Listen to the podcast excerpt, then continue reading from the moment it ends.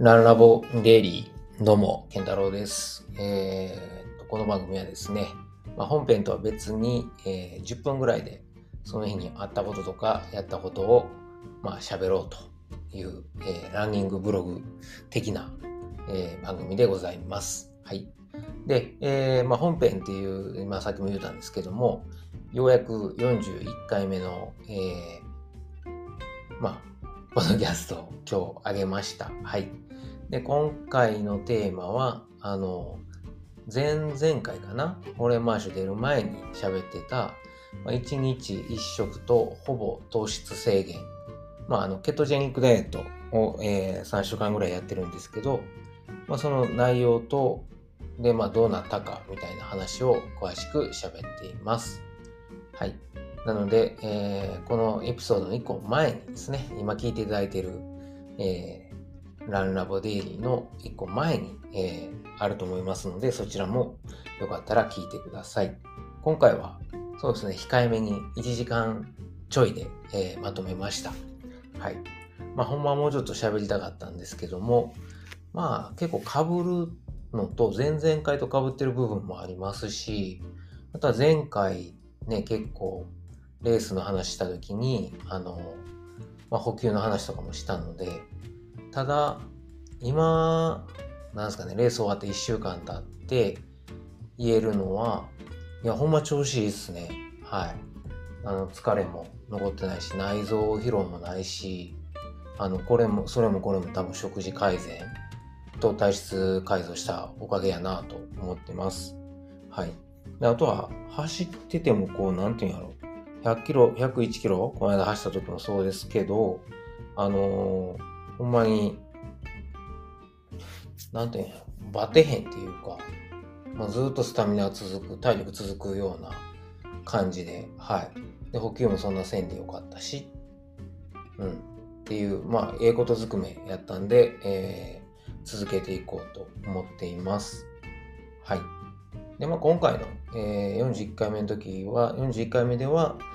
まあ、あの、家族がいる人はどうしたらいいかみたいな話もしてるので、えー後半部分じっくり聞いてください。そんなわけで今日は、ポッドキャストの、えー41回目の収録をしました。で、えーっと、実際に今日は何したかというと、今日は6月の7日の火曜日です。はい。えー今日はですね、えーっと、そうですね、5時頃起きまして、まあ、ベッドでゴロゴロしてたんですが、まあ、あの、体重は61.4で、昨日結構食べた割には、えー 300g ぐらいしか、250g しか増えてないですね。で、えー気になるケトン値ですけども、やっぱりいち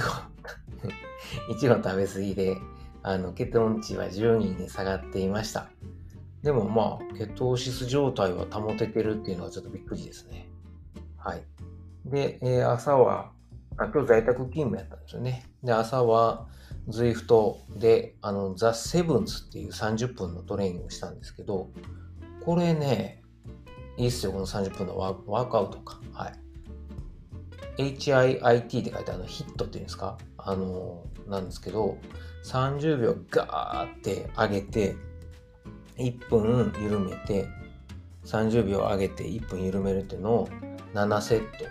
で、2分間、ちょっと、えー休憩というか軽くこぐの入れて、また同じ7セットを入れる。っていうので、こう心拍数というか体の追い込みですね、短期間に短時間に追い込むトレーニングができるので、心拍数もそこまでガーって上がるわけではないので、100、上がっても140ぐらい、145ぐらいかな。はい。なので、ちょうどいいトレ、あの、短時間ではいいトレーニングやなと思ってやってます。やりました。なので、明日以降もやっていこうと思ってます。で、その後、息子を、学校に送ってって、なんかもうこの辺、いつもの、なんか、決まり文句になってきましたね。で、その後今日はね、えっ、と、在宅勤務やったんで、午前、午後から仕事にしてて、午前は、あのいつもの森の近くに走りに行きました。で、ここにあの、シャドウ5%ぐらいの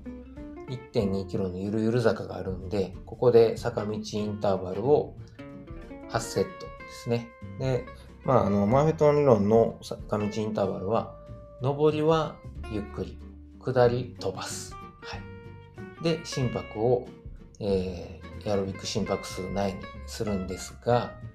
まあもう、昨日のエアロビックインターバルの時もそうやったんですけど、あんまり、えー、そうですね、僕の最大エアロビック心拍数の136の、まあ、今までプラ5でやってたんが、これもプラ10で、はい、下りは走りました。なので、下りは4分10から3分、えー、なんぼや、50ぐらいで行ってましたね。飛ばしてると、もうめっちゃ飛ばしてる時はかなり来ました。はい。そんな感じでやったんで、もうね、足パンパンすよ、はい。10本行こうかなと思ったけど、まあ、今週またトレーニングやることを考えると、8本で抑えといた方がいいかなと。まあ、朝からズイフトもしたしね。はい。で、上りは、まあ、心拍130台、130前半になるような感じで、えー、走って上りました。なんで6分半ぐらいかな？キロ6分半ぐらいですね。はい。まあでももう、そこはペース、速さじゃなくて、心拍数をいかに落とすか落としながら、えー、登って走るかっていうとこなんで、そういうトレーニングをしました。はい。まあ、あの、アフトニオンやってみようと思ってる方は、あの、ずっと、しん、うん、ジョグで、あの続けるだけだと刺激があの一定になってきてトレーニングに飽きが来るというか伸びなくなってくるのでそういうあの昨日言ったエアロビックインターバルとか、まあ、坂道と特に、まあ、マフェトの場合ダウンヒルトレーニングって言うんですけど下りを重視した坂道トレーニングなんかを入れてこう刺激を入れればいいんじゃないでしょうか。はいまあ、僕はそれの、まあ、今まで続けてきたんでそれの発展系としてちょっと心拍をもうちょっと追い込む形で、えー、最近やりだしてます。いやもう痩せたから 4キロ5キロ痩せたんで、体軽いんですよね、下りも。すごいなんか、今までと違う感覚で走れて気持ちよかったです。ただ今日はちょっとあの、足の裏を昨日、ちょっとあの、なんていうの、石かなんか踏んだみたいで、親指の付け根がちょっと傷できたんで、今日は、えー、っと、靴ですね。久しぶりにシューズでアルトラのバニッシュ、え X バニクロ？履いて、はい、走りました。うん。で、えー、食事は、そうですね、今日は、えー、っと、まあ、あの、朝はバターコーヒーだけで、で、えー、っと、家帰あ、じゃあトレーニング終わってから、軽く、チーズとアーモンドを取って、はい、家帰りましたね。いやもうね、乾きもんと塩、塩気が最高っすよ。ビールはないけどね。はい。で、えー、その後、家帰って、サラダと、それから、今日ね、あの、オムレツ作りましたね。この間、レバーケーゼっていう、あの、なんだろう、ハム、ソーセージ、まあ、なんかミートローフみたいなのあるんですけど、それと玉ねぎとマッシュルームの、えー、まあ、スペイン風オムレツをでかいの作って、それの4分の1を食べました。あとはスーパーで子牛のレバーの新鮮な今日おろしたて引き立て？なんて言ったのが、あのー、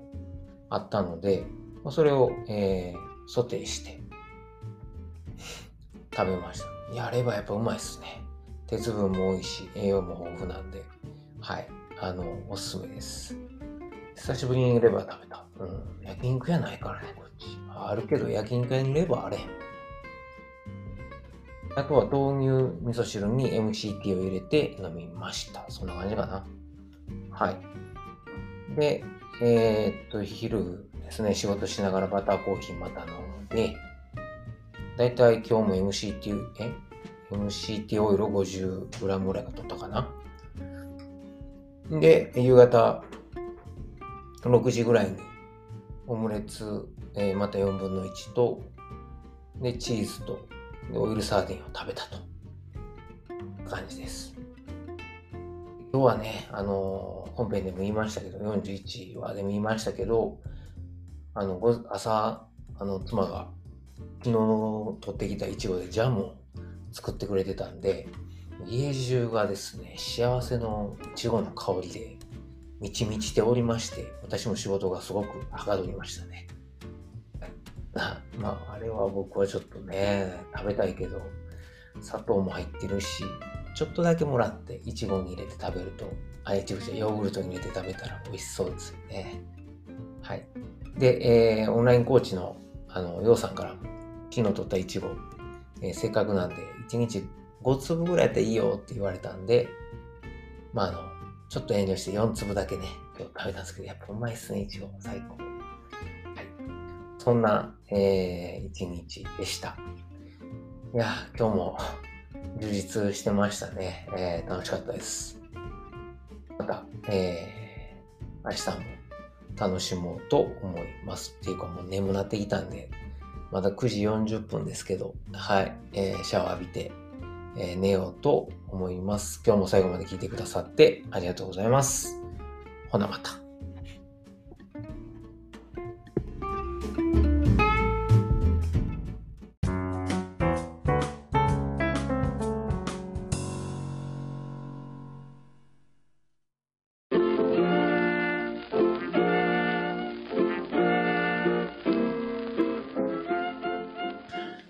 今回もランラボデイリーを最後まで聞いてくださりありがとうございます。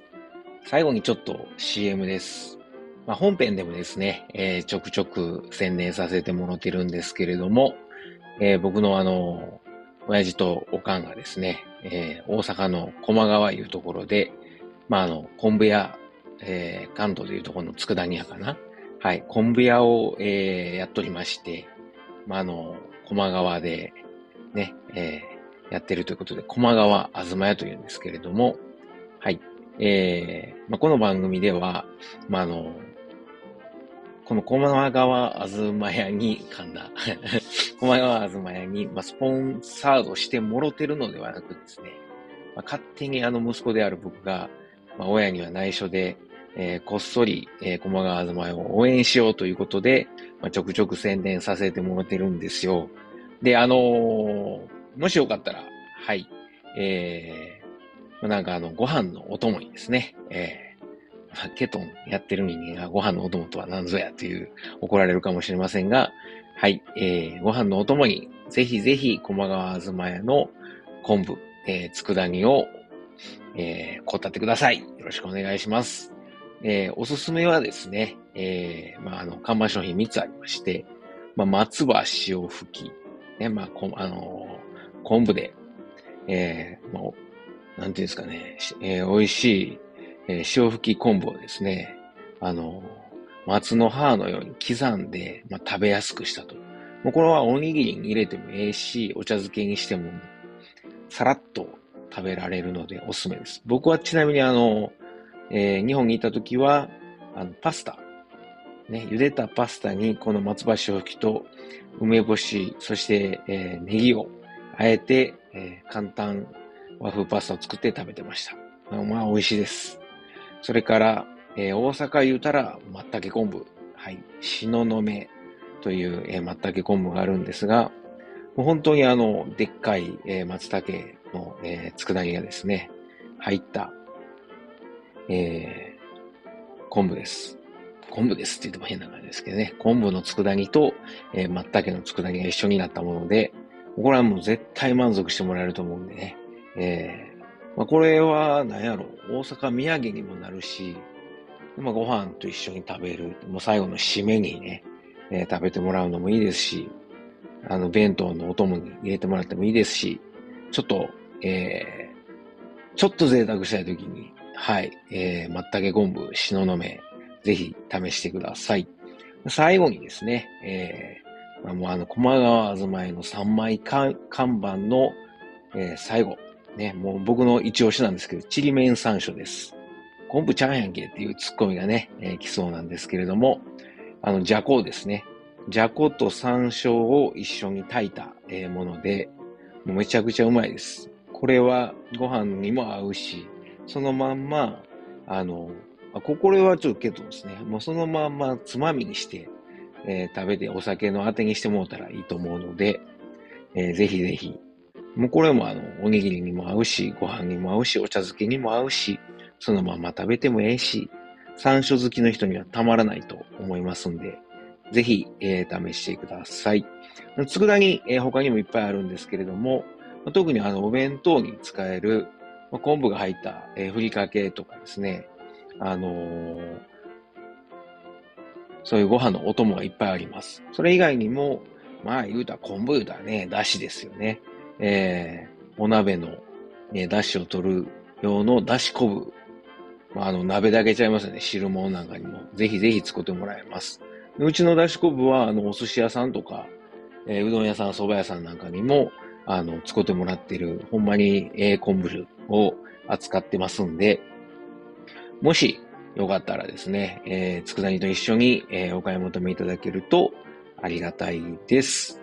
はい。まあ、これは、あの、こう、だし昆布はですね、料理以外にも、ちょっとあの、3センチか4センチぐらいの長さに、